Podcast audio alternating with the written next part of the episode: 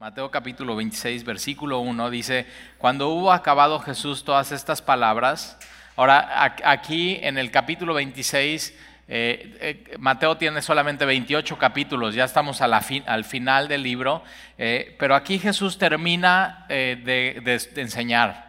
O sea, él ya lleva tres años y medio enseñando, empezó su enseñanza con el Sermón del Monte y realmente su enseñanza ha sido tres años y medio de su vida. O sea, su vida nos ha enseñado sus milagros, sus enseñanzas, sus sermones, sus milagros. O sea, todo lo que Jesús hacía tenía una, una enseñanza para, para, para, ellos y para nosotros también. Y aquí Jesús deja de hablar, eh, deja de enseñar y ahora lo que toca, acuérdate, estamos en la última semana de la vida de Jesús en su ministerio terrenal, y lo que toca para Jesús es ir a la cruz. Es su obra de redención, es ir a Getsemaní, ir a la cruz, morir por nosotros, ser sepultado y al tercer día resucitar. Y entonces, eh, versículo 1, cuando hubo acabado Jesús todas estas palabras, acuérdate, Jesús está hablando profecía, es lo que viene, el fin del mundo, eh, la gran tribulación, eh, la gran tribulación se parte en dos, tres años y medio, tres años y medio. En los segundos tres años y medio viene el anticristo, viene la bestia, viene eh, lo peor de la gran tribulación. Y entonces el, final, ¿no? ¿Cómo va a ser el final del mundo? ¿Qué es lo que va a suceder? Y, y el final del final, que es cielos nuevos y tierra nueva, que realmente no es el final, sino es el comienzo de la eternidad. Eh, y entonces cuando, cuando hubo acabado Jesús todas estas palabras, dijo a sus discípulos, sabéis que dentro de dos días se celebra la Pascua y el Hijo del Hombre será entregado para ser crucificado. Jesús en esta frase une dos verdades, la Pascua y el Hijo del Hombre. Ahora acuérdate, el Hijo del Hombre es un término mesiánico, Daniel capítulo 7 habla del, Cristo, del Mesías, del Salvador, de Dios mismo, todo, el Dios todopoderoso, el Dios glorioso, y Jesús une estas dos cosas, el Hijo del Hombre, que es Jesús, el Mesías, el Hijo de Dios, Dios o Dios el Hijo, con la Pascua. Ahora, la Pascua, acuérdate, es la salida del pueblo de Dios, del pueblo de Israel, de eh, esclavitud de Egipto, y, y Jesús une estas dos cosas porque Él es el que va a librar a su pueblo, ¿de qué? De la esclavitud, ¿de qué? Del pecado. Entonces eso es muy importante. Él es, y, si te das cuenta, une otras dos verdades, la Pascua, el Hijo del Hombre y la cruz, porque dice, será crucificado. Y entonces eh, eh, Jesús es el Cordero de Dios. Acuérdate que la Pascua lo que ellos tenían que hacer es el padre de familia, el líder de la casa, tenía que sacrificar a un cordero tenía que su sangre ponerla en, un, en, una tinaja, en un lebrillo, salir a la casa y esto toda la familia lo veía. Tenía que salir con toda la familia a, a, la puerta de su casa y en la puerta de su casa, en los dinteles que eran de madera, tomar con un hisopo y hacer esta señal con la sangre en un dintel y después lo tenía que hacer una vez más y en otro dintel. Y lo que estaba haciendo Dios en su pueblo, esto se tenía que celebrar año tras año año tras año, era grabar en, su, en sus ojos, pero en su mente y en su corazón, la señal de la cruz. Y entonces Jesús es eso, el Cordero de Dios que venía a quitar el pecado del mundo. Y entonces Jesús está diciendo, ahora fíjate, dice, dentro de dos días, es muy importante el tiempo.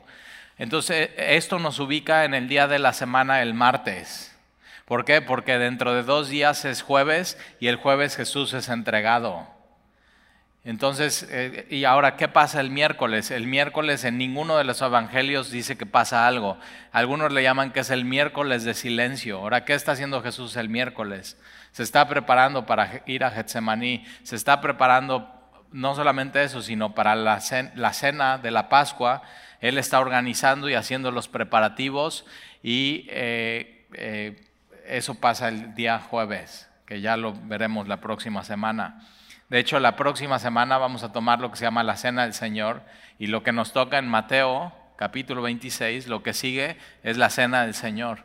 Y entonces tú puedes preparar tu corazón. Ahora Jesús lo prepara, Jesús lo ordena y Jesús los invita.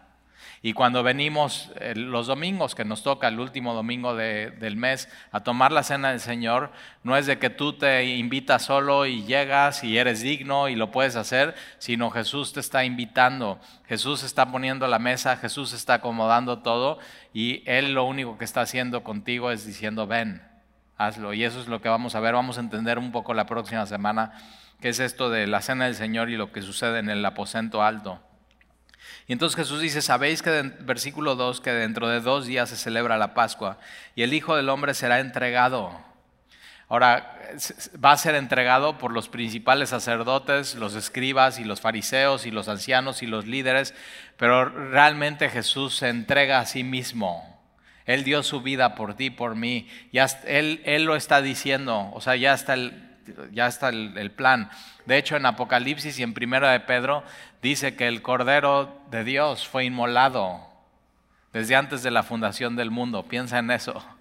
O sea, antes de que Jesús en Génesis dijo, sea la luz, antes de que hizo las montañas, los planetas, el mar, con todo lo que hay arriba y abajo, antes de todo, Jesús y Dios y el Espíritu Santo planearon la cruz.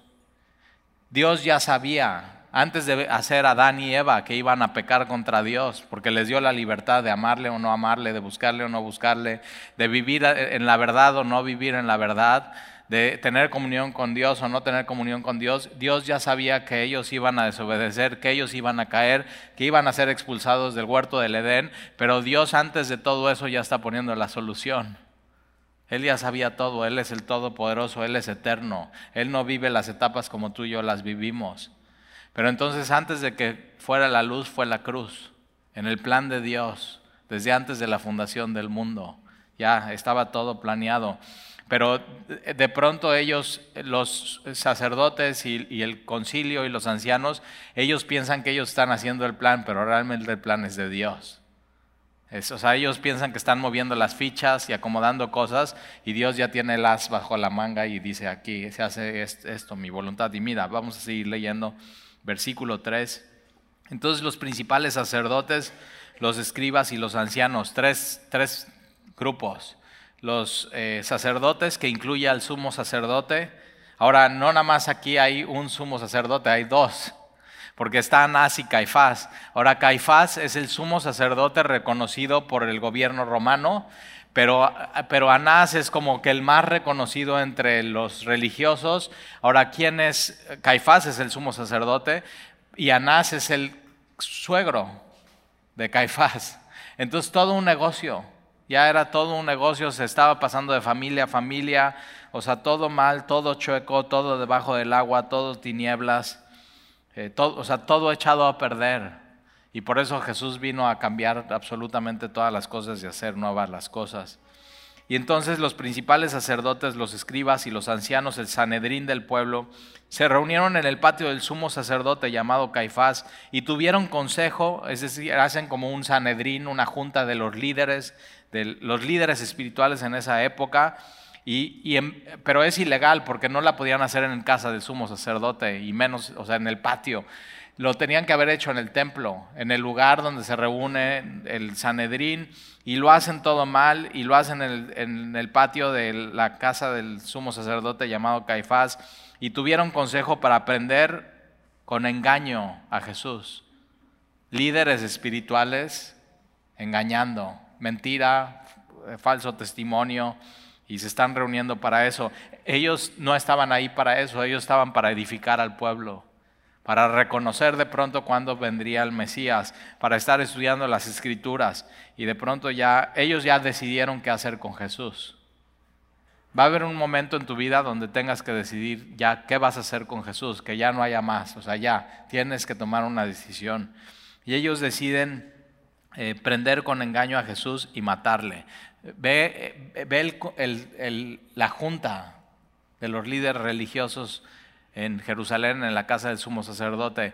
Eh, su junta es para asesinar a un hombre. O sea, tremendo. Por eso que alguien se diga líder religioso no, no, no dice absolutamente nada. Versículo 5. Pero decían, no durante la fiesta para que no se haga alboroto en el pueblo. ¿Por qué? Porque la Pascua, que se celebraba unas veces al año, traía junto con la celebración de la Pascua muchísima euforia espiritual, muchísimo deseo de qué? De, libertad. Acuérdate, la Pascua es Dios liberando al pueblo de Egipto. Ahora, ¿bajo qué, bajo quiénes estaban ahorita los judíos? Bajo los romanos. Entonces, si lo pudo hacer Dios con Faraón, ¿por qué no Dios lo podría hacer ahorita con el César? ¿Por qué Dios no, no nos podrían liberar de Roma y ya poder ser libres? El problema es que ellos no se estaban dando cuenta que realmente la opresión no venía de Roma, sino venía de sus pecados. Venía de, rechazar al Mesías como su Señor y su Salvador. Se estaban completamente cegados en eso. Y sí, en tu vida puedes tener muchas opresiones, opresiones financieras, problemas financieros, cosas que te oprimen, cosas que dices, híjoles, qué carga, qué pesado. Puedes estar oprimido en tu matrimonio, en tu matrimonio y tener un esposo que todo el tiempo te está oprimiendo y molestando. Sí, pero tienes que darte cuenta, tu mayor opresión eres tú mismo y tu pecado. Eres esclavo de tu pecado y Jesús vino a liberarnos de eso, de nosotros mismos, de nuestro ego, de nuestro orgullo, de nuestra altivez, de nuestra querer libertad, de no tener nada que ver con Dios y mandarnos eh, nosotros solos. Y, y, ellos decían, no durante la fiesta para que no se haga alboroto. Ellos temían al pueblo y no temían a Dios. Cuidado en tu vida de temer a otros hombres. Tienes que temer a Dios, tienes que tener reverencia a Dios. El temor del hombre pone el lazo y te vas a terminar tropezando y cayendo. El temor de Dios es el principio de la sabiduría.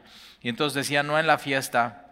¿Por qué? Porque ellos, o había una expectativa en los tiempos de la Pascua donde venían de todos lados de Israel y desde otras naciones a celebrar la Pascua y era como una expectativa de, Señor, venos a liberar también venos a salvar. Acuérdate, en la entrada triunfal, así, esa misma semana, cuando entra Jesús en el, en el burrito, está Nosana, y eso quiere decir salva ahora.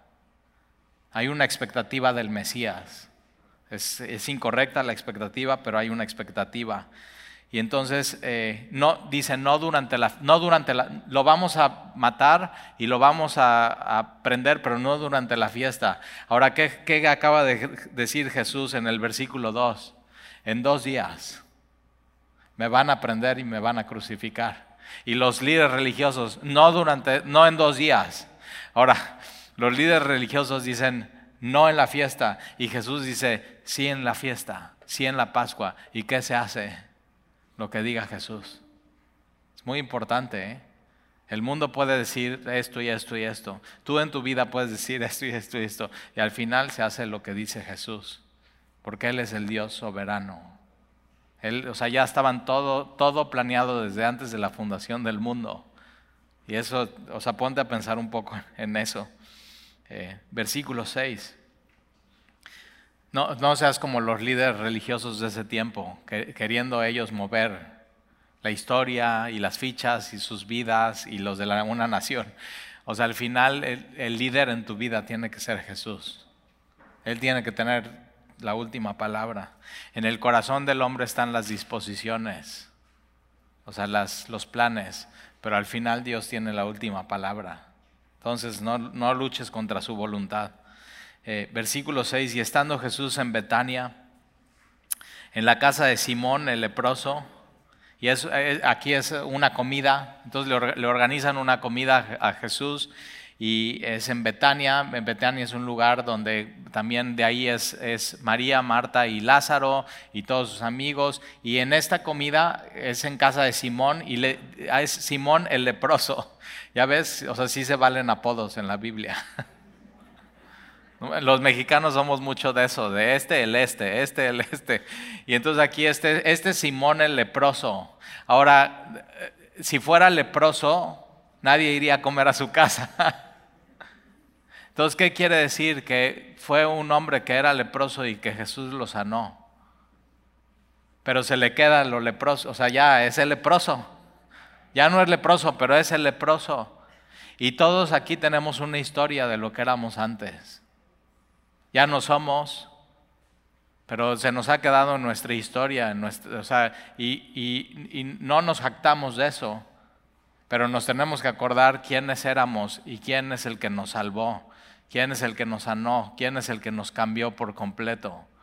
Y entonces ahora en esta fiesta está Simón el leproso. Imagina su historia, o sea, diciendo así a los invitados, bienvenidos, por fin puedo invitar a alguien a mi casa. Es más, ellos no tenían ni casa, los, los sacaban de su casa, los sacaban de la ciudad, no podían entrar.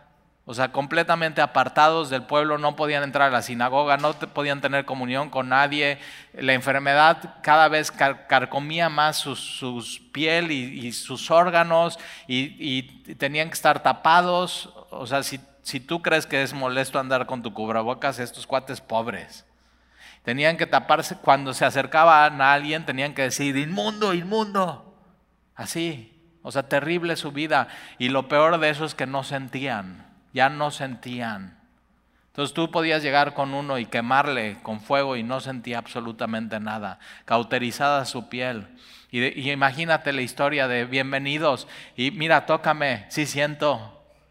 O sea, un cambio por completo de vida y eso es lo que hace Jesús. Ahora, ¿quién más estaba ahí? Estaba María, estaba Marta, estaba Lázaro. Lázaro lo resucitó Jesús de los muertos. O sea, imagínate así todos, en, qué pláticas? Así, oye, pásame el jocoque, pásame el garbanzo, pásame el pan. Y están así platicando y, oye, no, Lázaro, pero si apestabas re mal cuando está así, o sea, y, pero ¿qué escuchaste, Lázaro? Y Lázaro diciendo, escuché, Lázaro, ven fuera. Y no podía salir porque estaba todo con vendas, entonces salí así como pude y escuché a Jesús diciendo, quítenle las quítenle las vendas. Y te imaginas gente ahí que estaba en la comida que ayudó a quitarle las vendas a Lázaro. Ahora ya había, ya había un complot para también matar a Lázaro, porque qué testimonio el de Lázaro.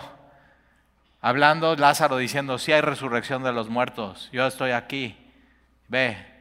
Entonces había un complot para matar a Jesús, había un complot para matar a Lázaro por su gran testimonio. Querían callar eso. O sea, no, ¿quién más puede hacer esas cosas si no solamente Dios? Y están así un ciego que antes no veía nada y dice, ahora ya veo. Así, una así como aquí, en semilla. Y estás todos en la comida y entonces mira lo que sucede, versículo 7.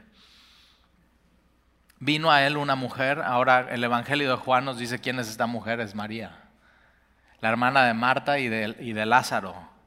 Ahora, María la vemos siempre en los evangelios a los pies de Jesús. Siempre escoge la mejor parte. Y de, hecho, la primera vez que la vemos, Jesús está enseñando y, María está a los pies de Jesús y Marta está haciendo la comida, los quehaceres, limpiando todo así. Y Marta se acerca con Jesús, interrumpe su enseñanza y le dice, Jesús, ¿qué no ves que estoy aquí? Y María, mi, mi hermana, no me ayuda en nada. Y Jesús le dice, Marta, tú siempre afanada. María ha escogido la mejor parte. Tienes que saber que la mejor parte es estar a los pies de Jesús escuchando su enseñanza. Y una de las cosas que pasan aquí, pasan porque María sabe poner atención. Y tú tienes que aprender a saber poner atención a las cosas de Dios. Porque ahorita vas a ver lo que pasa en esta comida. Y la segunda vez, ahora le dice, Marta, tú afanada. Ahora, ¿cuál, si tú de pronto vives muy afanada o afanado en tu vida, con muchos pendientes, mucho afán, muchas citas, mucho todo, corres de un lado al otro, es, la solución la da Jesús. María ha escogido la mejor parte, estar a mis pies. Tienes que pasar más tiempo a los pies de Jesús. Martín Lutero, cuando tenía sus días más complicados, dice, es cuando más necesito pasar tiempo en oración. Eso ahí está. El, si te sientes muy afanado y con muchas cargas y mucho peso en tu vida, ahí está la solución. Tienes que aprender a ser como María. Ahora, la segunda vez que María está a los pies de Jesús es cuando Lázaro muere. Entra Jesús a la ciudad y María va y cae a los pies de Jesús. María entiende, mi único consuelo es este hombre, es Jesús. Y la tercera vez es esta vez que está a los pies de Jesús. Entonces vino a él una mujer con un vaso de alabastro de perfume de gran precio. Entonces el perfume en esa época no se, no se hacía en Israel, se hacía en tierras extranjeras y costaba muchísimo y se hacía, eh, el alabastro es un material semiprecioso, eh, duro, no fácil de romper, donde podía guardarse el perfume, perfume de gran precio, perfume el cual María no usó cuando murió Lázaro y lo ungió, lo tenía preparado para un momento muy especial. Ahora, ¿para qué usaban el perfume las mujeres? para los momentos más especiales y uno de ellos era su, su, boda. Entonces en su boda ella lo que tenía planeado era romper este perfume, ponerse este perfume para el momento más importante y oler. Juan nos dice que es perfume con olor a nardo. Pero, pero mira lo que hace con este perfume. Eh, vino con un vaso de alabastro de perfume de gran precio. Es posiblemente es todo lo que ella tenía en su vida lo más valioso, lo más, es así, es todo, toda, toda su vida en un frasquito de perfume de gran precio y lo derramó sobre la cabeza de él. Juan nos dice que la, la, cabeza y los pies, o sea, todo. O sea, y a quién se unge en la Biblia? Se unge a los, a los reyes, se unge a los sacerdotes y se unge a los profetas. Y Jesús es, todos estos ministerios cumplidos en una persona. Jesús es rey de reyes, Jesús es profeta y vino a hablar palabra de Dios. Y, Jesús, eh, ahora fíjate, eh, todos ellos se les unge al principio de su ministerio. Y a Jesús se le está ungiendo al final de su vida. O sea, como que algo capta María que nadie de los demás captaron en ese momento. Por eso vale la pena poner atención a Dios, para que puedas captar cosas que de pronto nadie está cachando y de pronto tú digas, yo, yo entiendo quién es Jesús. Y entonces lo derramó sobre la cabeza de él estando sentada, sentado a la mesa. Y al ver esto, los discípulos se enojaron, diciendo, ¿para qué este desperdicio? Ahora, el Evangelio de Juan nos dice quién empezó este run run, o sea, quién empezó a decir, o sea, ¿qué onda con esta B? Así, ¿quién crees que es? Judas. Judas Iscariote. Y él, digo, yo no quiero empezar así, o sea, que alguien, ¿qué está haciendo esta mujer? Adorando a Dios. Esto es algo personal entre María y Jesús y de pronto se mete Judas a la mitad a empezar a decir, oye, ¿qué onda? ¿Qué este es desperdicio? ¿Por qué? Y así. ¿Y, ¿Y qué crees? Todos sus demás amigos empiezan de la misma manera. Por eso ten cuidado a quien estás escuchando y siempre tienes que tener mucho discernimiento. Y entonces eh, los discípulos se enojaron diciendo, ¿para qué este desperdicio? porque esto podría haberse vendido a gran precio y haberlo dado a los pobres. Y yo digo, qué hipócrita Judas, porque Judas era el encargado de la bolsa del dinero y ¿qué crees que estaba haciendo? En vez de darle ofrenda a los pobres, estaba robando el dinero. Él nada más estaba pensando en él mismo. O sea, totalmente mal su corazón. Y, y tienes que saber esto que para el mundo la adoración de una persona podría verse como un desperdicio. O sea, para el mundo de pronto decir, oye, ¿qué haces los domingos? No, pues voy a semilla. ¿Cuánto tiempo? Hora y media. ¿Qué pérdida de tiempo? ¿Qué desperdicio de tu domingo en la mañana? Podrías estar haciendo otras cosas. Podrías estar desayunando en la parroquia, o en el gaucho, o en el farolitos, o puedes ir a jugar golf, puedes ir a jugar tenis, puedes descansar, puedes salir, puedes irte de viaje todos los domingos. Qué desperdicio venir a la iglesia, qué desperdicio meterte en un discipulado, qué desperdicio de tu mente estarte aprendiendo versículos. Para el mundo de pronto nuestra adoración se ve como un desperdicio. Pero no hubiera sido un... O sea, esta mujer María está buscando la oportunidad. E, ella ya entendió, Jesús va a la cruz y va a morir. Y ella está buscando la oportunidad. ¿En qué, o sea, ¿en qué momento puedo darle lo mejor de mí? Y se, se da la oportunidad y lo hace. No hubiera sido un desperdicio no hacerlo. Hay gente como que está esperando, o sea, a ver ya cuándo adoro a Dios, a ver ya cuándo me entrego a Él, a ver cuándo ya le sirvo. Y no sería un desperdicio no hacerlo con tu vida, no adorar a Dios, no poner atención, no conocerle, no servirle. O sea, piensa un poco en estas cosas y María nos enseña muchísimas cosas. María entregó toda su vida y su ser a Él. Y ellos están diciendo, es un desperdicio. Podría haberse vendido a, los, a gran precio y haberse dado a los pobres. Versículo 10. Y entendiéndolo Jesús les dijo, ¿por qué molestáis a esta mujer? Entonces mientras hay gente que te va a decir, o sea, ¿qué onda? Es un desperdicio, ¿por qué haces eso? ¿Cómo? A mí una vez un amigo me dijo, está padrísimo eso que seas cristiano, pero por favor nunca des el diezmo. O sea, como si el cristianismo fuera el diezmo y no fuera adorar a Dios y servir a Dios y conocer a Dios. O sea, como si fuera un desperdicio apoyar la obra de Dios y, ofrendar y ayudar a los pobres. Así, pero el, mundo lo ve así. Y entonces Jesús defiende a María y le dice, ¿por qué molestas a esta mujer? Yo nunca quiero ser eso de, que Jesús me tenga que amonestar y diga, o sea, que, me meta entre la adoración de, de una persona con Dios y que esté, oye, ¿por qué haces eso? Así no, yo digo, no, Señor, no está bien, no, no molesto a nadie. Cada quien con Dios. ¿Por qué molestáis a esta mujer? Pues ha hecho conmigo una buena obra. Nueva versión internacional dice, ¿por qué molestas a esta mujer? Se ha hecho conmigo algo hermoso. Y yo digo, yo quiero que Jesús diga así de mí. Talía hace cosas hermosas para mí. Cuando venimos y adoramos a Dios, para Dios es eso, es algo hermoso. Para el mundo es un desperdicio. O sea, podría estar ocupando tu tiempo de mejor manera. Y Jesús dice, no, es algo hermoso. Entonces busca hacer cosas hermosas para Jesús. Adórale con todo tu.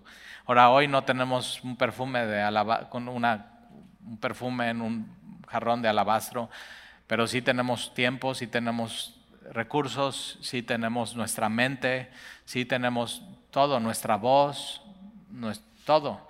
¿Y qué tenemos? Nuestro corazón que podemos quebrar y derramar ante los pies de Jesús. Eso es adoración a Dios. Y no es un desperdicio. ¿eh? Toda, toda la habitación se llenó de ese olor. Y todo el mundo se da cuenta, ¿qué pasó aquí? Cuando invitas a alguien a semilla, y si hay alguien nuevo aquí, te diste cuenta y, llegas temprano y empieza la música y todos empiezan a cantar, es, o sea, hay gente que dice, ¿qué onda con estos? Aquí no, o sea, no es un concierto porque no estamos, o sea, estamos cantando a Él. O sea, es, órale. Y no estamos desperdiciando nuestro tiempo, ni nuestra voz, ni nuestros pulmones, ni, ni nuestro cerebro. Al revés. Jesús dice, eso es hermoso. Hay gente que se la pasa diciendo, no, yo quiero que todo el mundo diga que lo que yo hago es hermoso. Yo digo, no, que el mundo no diga nada, que Dios diga lo que está haciendo mi hijo es hermoso. Entonces como que eso nos ubica. Versículo 11, porque siempre tendéis pobres con vosotros. Fíjate, eso lo tienen que leer los socialistas. Siempre. En la economía del mundo caído, siempre va a haber gente con necesidad. Duele, ¿eh? No quisiéramos, o sea, dirías, no, o sea, ¿por qué? Y, hay gente que no, es justo y no sé qué. Bueno, ¿tú sabías que con lo que se produce comida en todo el mundo se podría alimentar todo el mundo? O sea, ¿tú crees que Dios no diseñó una tierra donde todo el mundo pueda comer?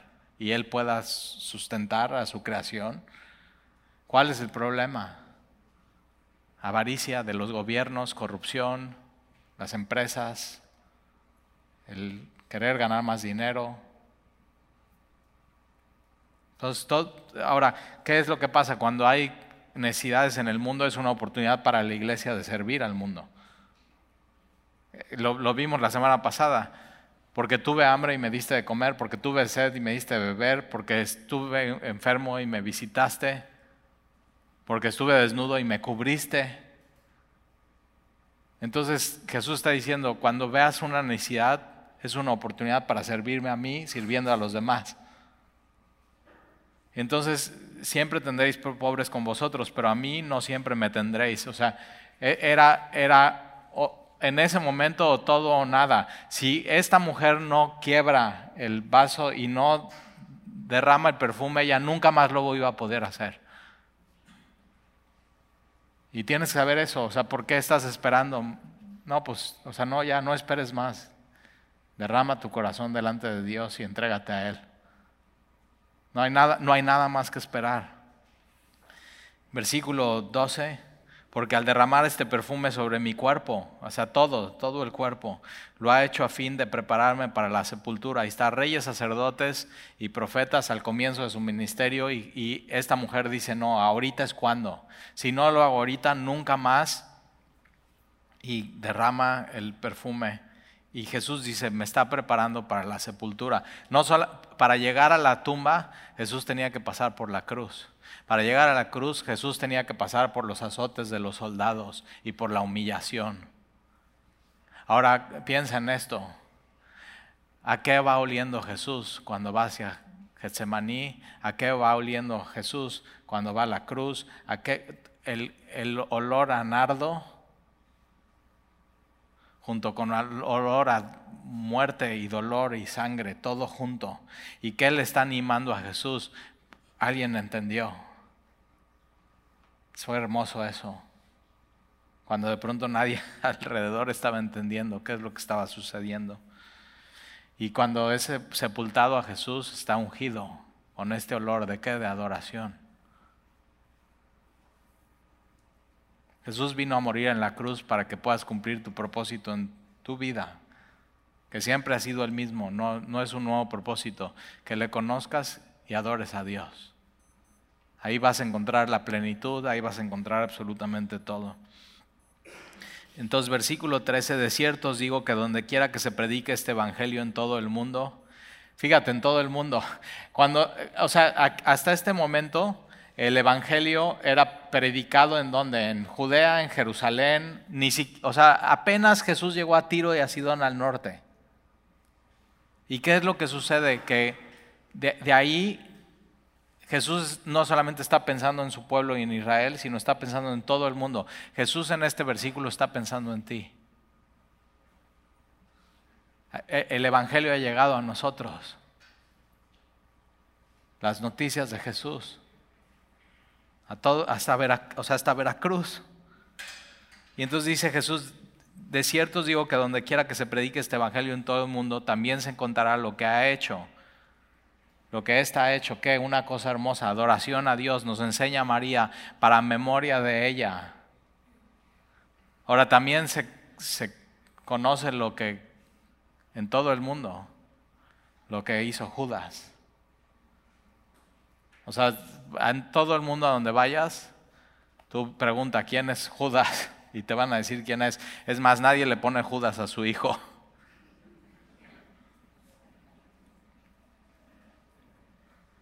Bueno, los muy desubicados porque había dos Judas, Judas Iscariote y el otro Judas.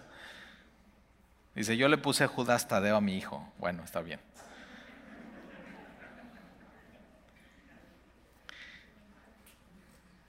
Versículo 14. O sea, en todo el mundo sigue oliendo este perfume.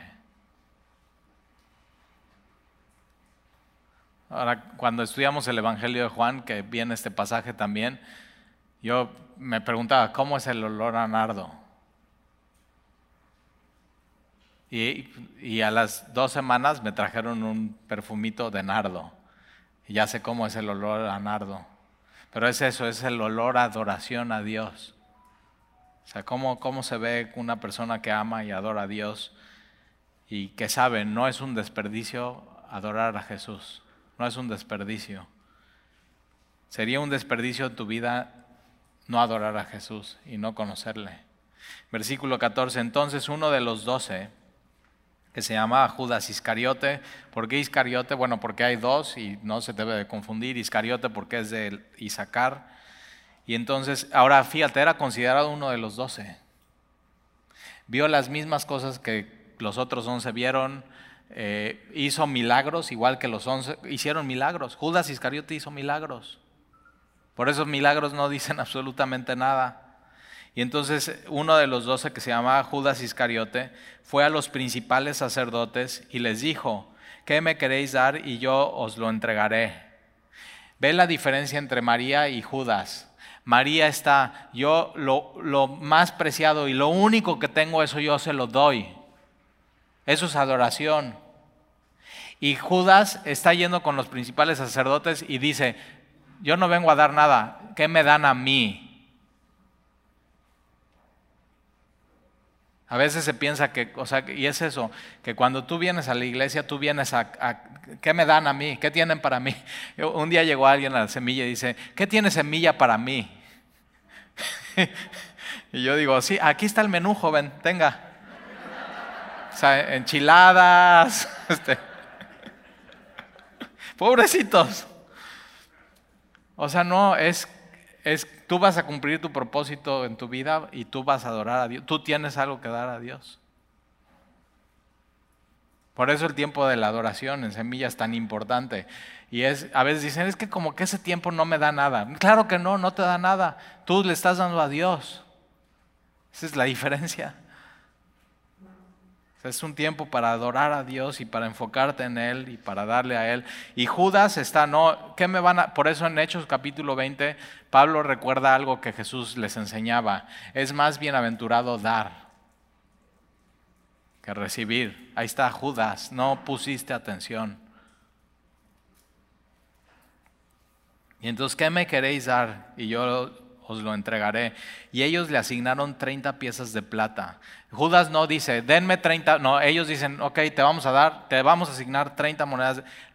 para los líderes espirituales, el valor de la vida de Jesús son 30 monedas de plata.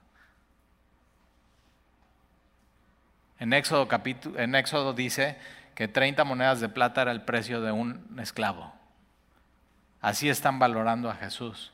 Y sabes, hay gente que valora así a Jesús o, menos, que no, no, lo valoran. Ahora yo digo, y Judas acepta, ¿eh? y toma las 30 monedas de plata. Y yo digo, Judas, ¿tampoco vale tu alma? Porque, o sea, no, 30 monedas de, de plata no vale la vida de Jesús. La vida de Jesús no tiene precio, es Dios es el eterno, es sublime, es majestuoso, es todopoderoso, no tiene precio, no tiene valor. Y, una buena pregunta es cuánto vale el alma de una persona, la vida de una persona. Mi hijo Alan me estaba diciendo ayer que hay unas estimaciones y que los gobiernos y el gobierno de Estados Unidos dice que el alma o la vida de una persona vale 800 mil dólares. Y si es mucho dinero, ¿eh? Es mucho dinero, pero Jesús no estima el valor de un alma en 800 mil dólares, porque Jesús dice, ¿de qué sirve que pierdas tu alma si ganas todo el mundo?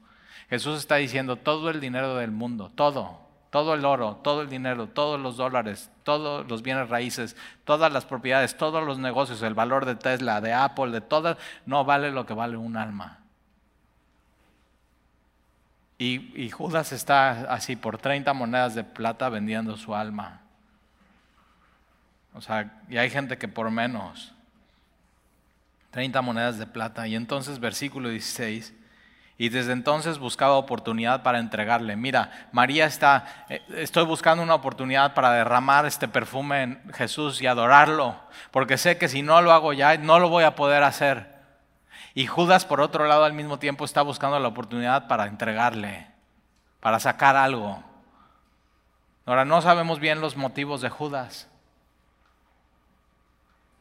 O sea, ¿por qué lo hizo? Cuáles eran sus intenciones, pero hay gente que no sabemos sus motivos y igual desprecia a Jesús y no le quiere adorar. Ahora mira, vamos a, Zacarías, atrás de Mateo está Malaquías y antes de Malaquías está Zacarías. Zacarías capítulo 11. Zacarías es uno de mis profetas menores favoritos porque tiene un versículo que en Zacarías capítulo 4, versículo 6 eh, dice, no con ejército ni con fuerza, sino con tu espíritu. Es uno de mis versículos favoritos del Antiguo Testamento. Pero Zacarías capítulo 11, Zacarías, antes de Mateo está Malaquías y antes de Malaquías está Zacarías. ¿Cómo saber dónde está Zacarías? La última letra del abecedario Z.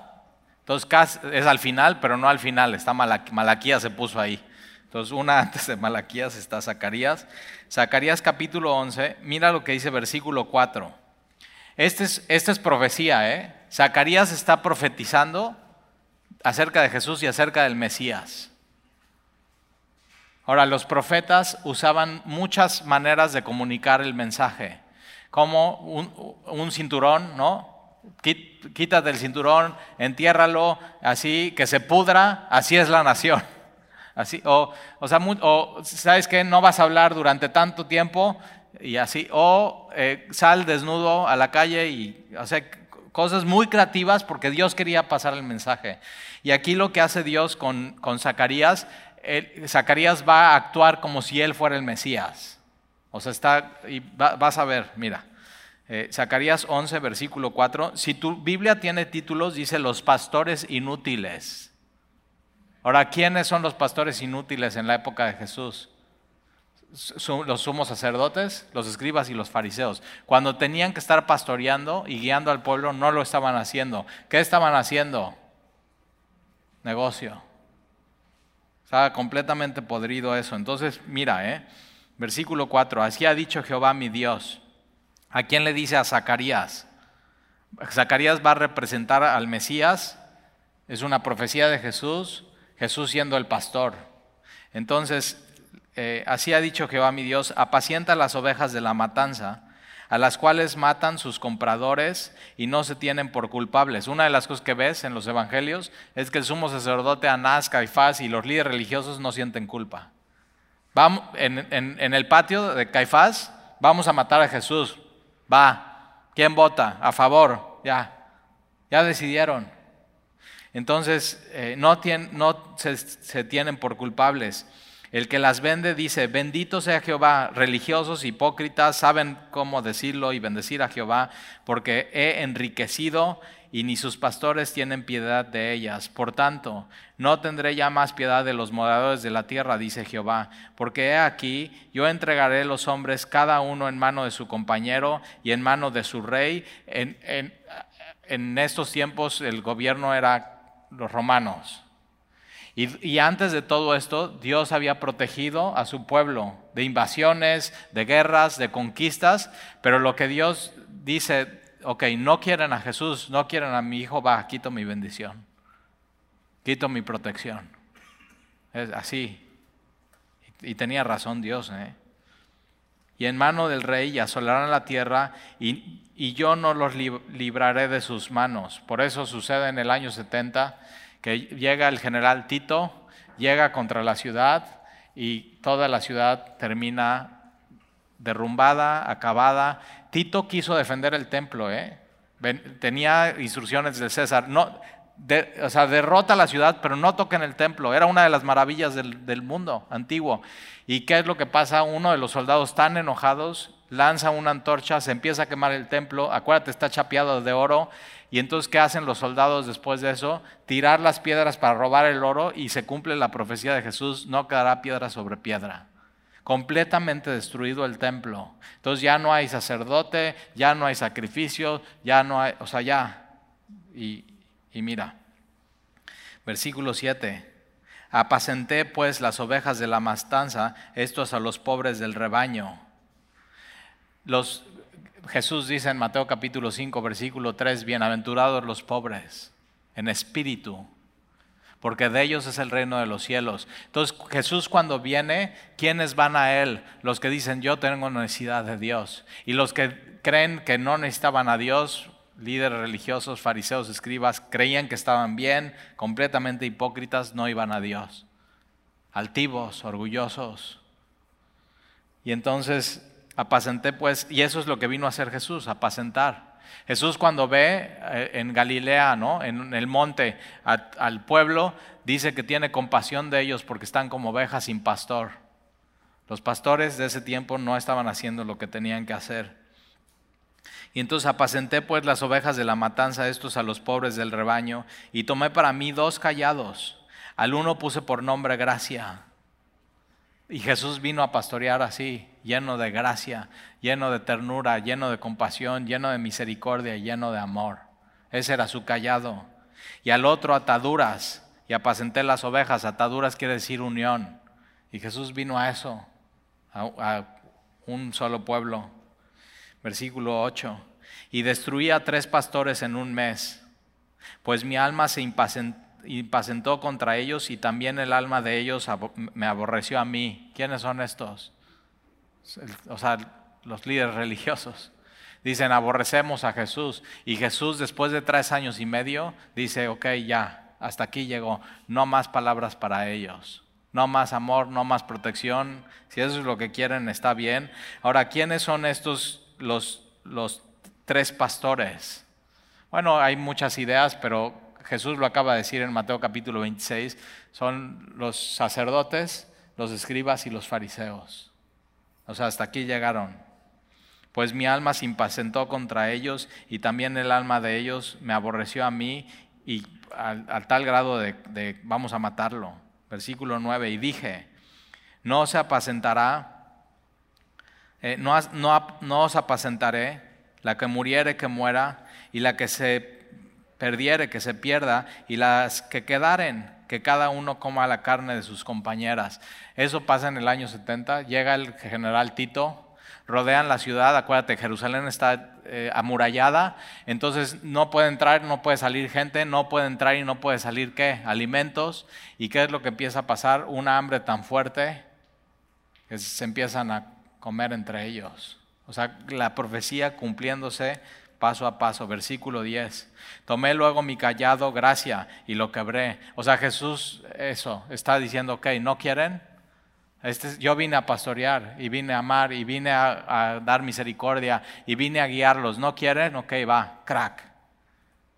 Tan visual.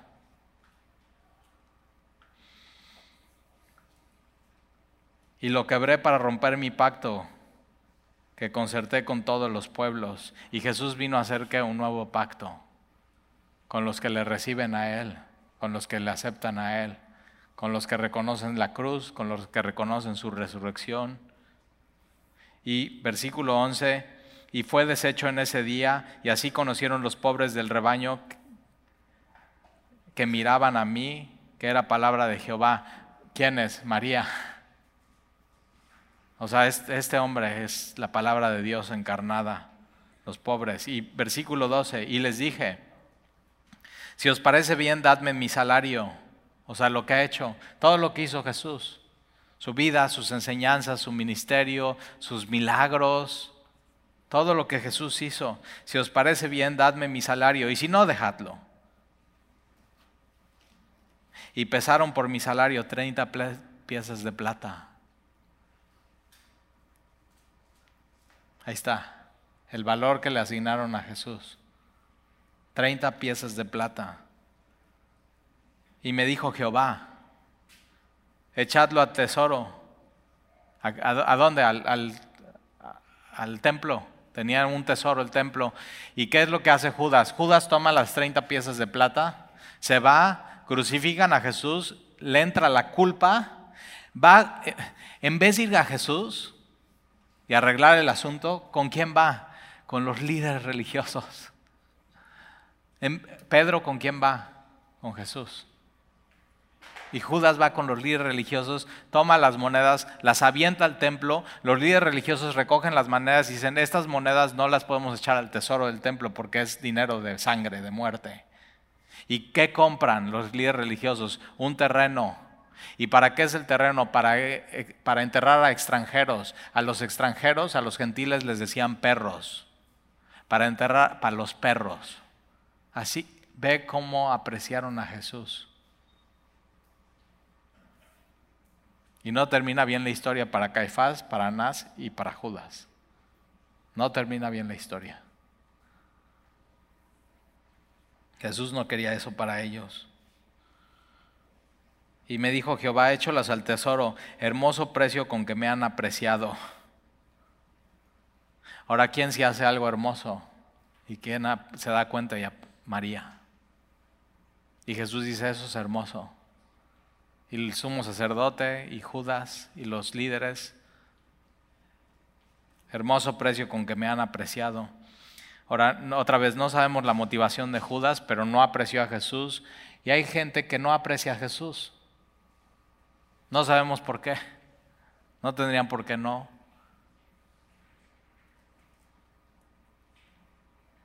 Y tomé las 30 piezas de plata y las eché a la casa de Jehová al tesoro. Versículo 14, quebré luego el otro callado a ataduras o unidad para romper la hermandad entre Judá e Israel. Y me dijo Jehová, toma aún los aperos de un pastor insensato. O sea, vas a tomar los instrumentos, pero ahora no vas a representar al Mesías, vas a representar a un pastor insensato. Ahora, de la época de Jesús, esta profecía va hasta la gran tribulación. Por eso es tan difícil a veces estudiar profecía, porque no sabes de qué momento está hablando.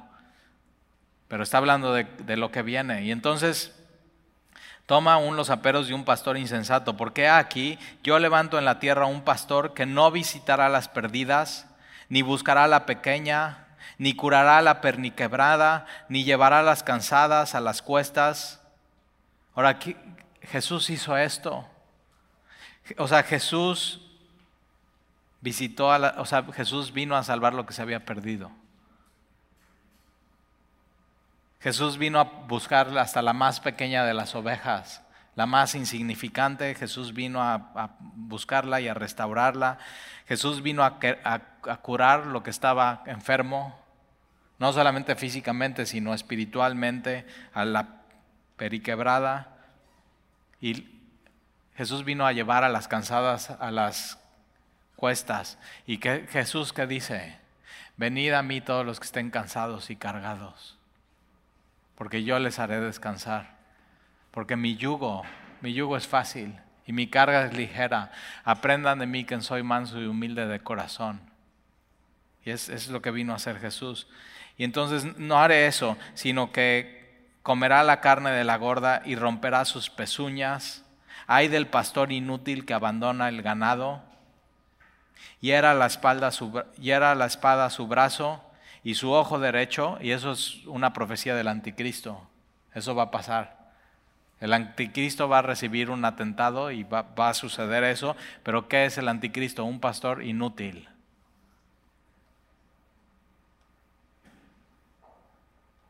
Y del todo se secará su brazo y su ojo derecho será enteramente oscurecido. Ahora vamos a regresar a Mateo capítulo 26 y terminar con esto. 30 monedas de plata. ¿Cuánto, cuánto cuesta tu alma?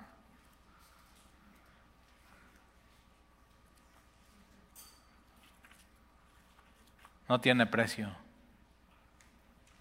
De pronto si en tu vida te has sentado, es que no valgo nada. Bueno, según tú, pero según Jesús no, no tienes precio. Es más, te voy a decir cuál fue el precio. Jesús de aquí va a la cruz y derrama su sangre por ti. Y ese fue el precio por comprarte a ti.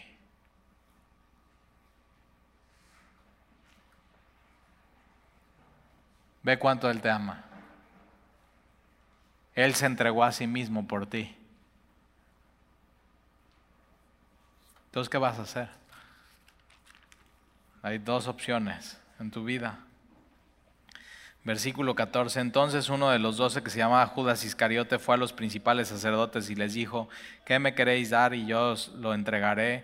Y ellos le asignaron 30 piezas de plata. Y desde entonces buscaba oportunidad para entregarle. Y al mismo tiempo que, que Jesús o sea, va a preparar la cena del Señor, que es lo que vamos a ver la próxima semana en el aposento alto, que ya está completamente ungido, preparado para la sepultura, para la cruz y para la muerte. Judas está buscando en ese, eh, cómo, o sea, en qué momento entregarle, buscando oportunidad. Ahora tú en cada oportunidad que tengas tienes que buscar adorar a Dios, derramar tu vida a Él, ser, ser como María. Y otra vez, que o sea, todo el trayecto desde, desde el aposento alto hasta ser golpeado Jesús por los soldados, hasta salir de la casa donde el lugar donde se le juzga a Jesús, llegar ante Poncio Pilato, ir a la cruz del Calvario, ser crucificado en la cruz, todo eso huele a la adoración de María.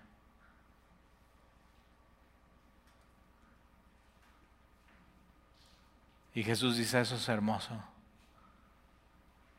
Entonces no, nunca te olvides, nunca es un desperdicio adorar a Jesús. Nunca es un desperdicio leer tu Biblia. Nunca es un desperdicio venir a la iglesia, nunca es un desperdicio cantarle a Dios, nunca es un desperdicio aprender más de Él, nunca es un desperdicio con lo que tú tienes y tus recursos decir, esto es tuyo, Señor.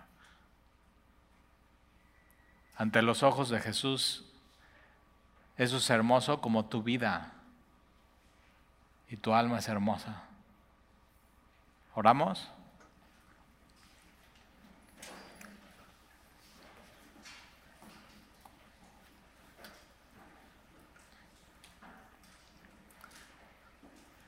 Padre, y no queremos ser como Judas.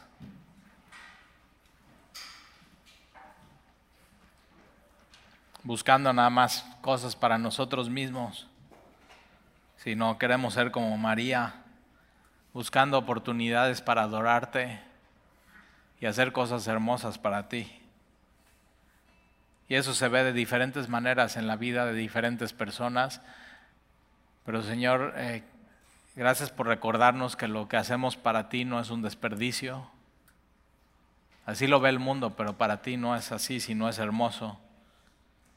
Y Señor, hasta hoy huele ese perfume de nardo en donde quiera que se predica el Evangelio, pero también huele a podrido lo que Judas hizo. Ese perfume no fue desperdiciado, pero esas 30 monedas fueron un desperdicio. No sirvieron de nada. Y Señor, nuestra adoración a ti nunca es un desperdicio. Y a veces lo que buscamos, sin considerarte, no sirve de nada. Y entonces, Señor, ayúdanos a adorarte, a amarte a poner como prioridad siempre a ti en nuestra vida y que nuestro corazón sea como ese frasco de alabastro, en nuestra vida, nuestro respirar, nuestros recursos, todo nuestro ser, Señor, rompamos a tus pies y que tú recibas ese olor como adoración a ti. Señor, eso que es hermoso para ti. Nuestra vida puesta al servicio a ti es, es hermosa. Y gracias Señor. Gracias por recordarnos que sí valemos y no por lo que hayamos hecho, sino por el precio que pagó Jesús por nosotros en la cruz. Y te amamos, Señor. Pastoreanos con tu callado de gracia y de amor.